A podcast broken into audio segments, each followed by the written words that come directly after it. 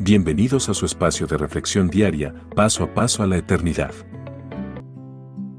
Jesús, nuestro buen pastor. Mientras va avanzando los años, cada vez más se va reduciendo el número de pastores de rebaños de ovejas en este mundo. Esto se debe a los grandes avances de la ciencia y la tecnología. Las ovejas ya no son alimentados por pastos, sino con fórmulas químicas preparadas en los laboratorios. Además, las verdes praderas y los grandes pastizales de épocas pasadas han ido desapareciendo por el asentamiento de nuevas civilizaciones humanas en esos lugares. Todo esto ha ido contribuyendo a que vaya desapareciendo la necesidad de que existan pastores de rebaños en este mundo.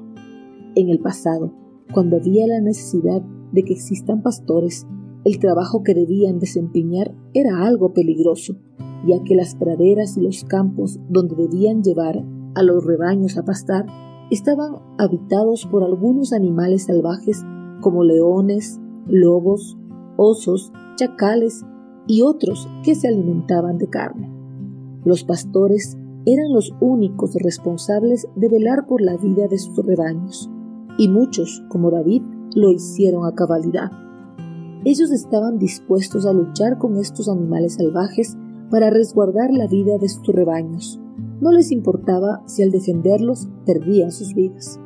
Pero también existían otras clases de pastores, los cuales cobardemente huían ante la acechanza de los animales salvajes dejando a sus rebaños a merced de ellos. Al igual que los rebaños corrían peligro de ser atacados por animales salvajes en el pasado, los seguidores de Cristo corrían el peligro de ser atacados por personas malvadas y por las huestes espirituales de maldad.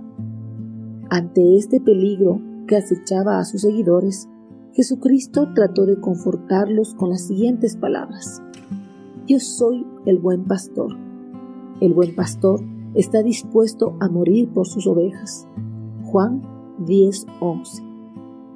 En esa época el peligro de seguir a Jesucristo era algo tan real que los líderes religiosos del pueblo judío estaban dispuestos a deshacerse de ellos y así frenar el crecimiento de adeptos de Cristo.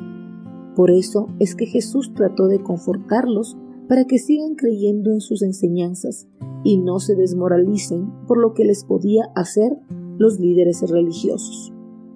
Jesús les prometió que era su buen pastor y estaba dispuesto a entregar su vida con tal de que ellos puedan estar en paz. Jesucristo no buscaba la paz física de sus seguidores, sino la paz espiritual con Dios, y así puedan entrar en la morada celestial. La promesa que Cristo hizo a sus seguidores no solo fueron palabras, ya que las cumplió a cabalidad, pues cuando llegó el tiempo determinado, como buen pastor, entregó su vida por sus seguidores en la cruz del Calvario. Gracias al cumplimiento de esa promesa, nosotros hemos alcanzado la paz con Dios y ahora tenemos vida en abundancia. Envíenos sus sugerencias y comentarios a nuestro correo electrónico ministerio.jesusislife.net. Este programa es una producción de Jesus